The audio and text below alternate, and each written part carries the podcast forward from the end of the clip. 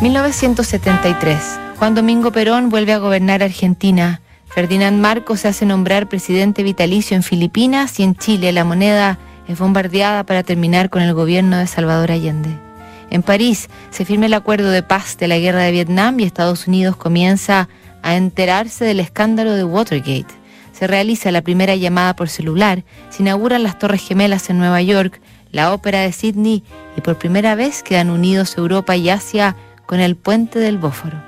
Ese mismo año, el escritor y ensayista estadounidense E.B. White recibe una carta de un tal señor Nadeau que lo exhortaba a dar su opinión sobre lo que él consideraba un sombrío futuro para la especie humana.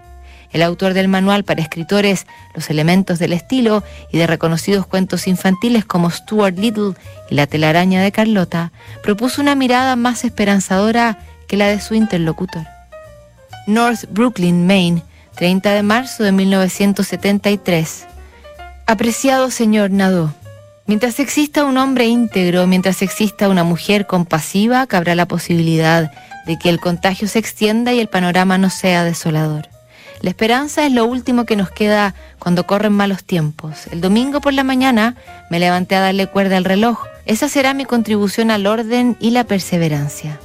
Los marineros tienen una expresión para el tiempo, dicen que el tiempo es un gran farolero. Supongo que eso mismo se puede decir de nuestra sociedad humana. Es posible que todo parezca oscuro, pero entonces se abre un claro entre las nubes y todo cambia, a veces de manera bastante repentina.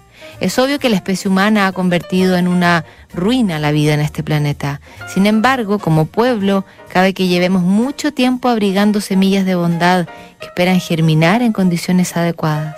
La curiosidad del hombre, su constancia, su inventiva, su ingenuidad, lo han metido en un buen lío.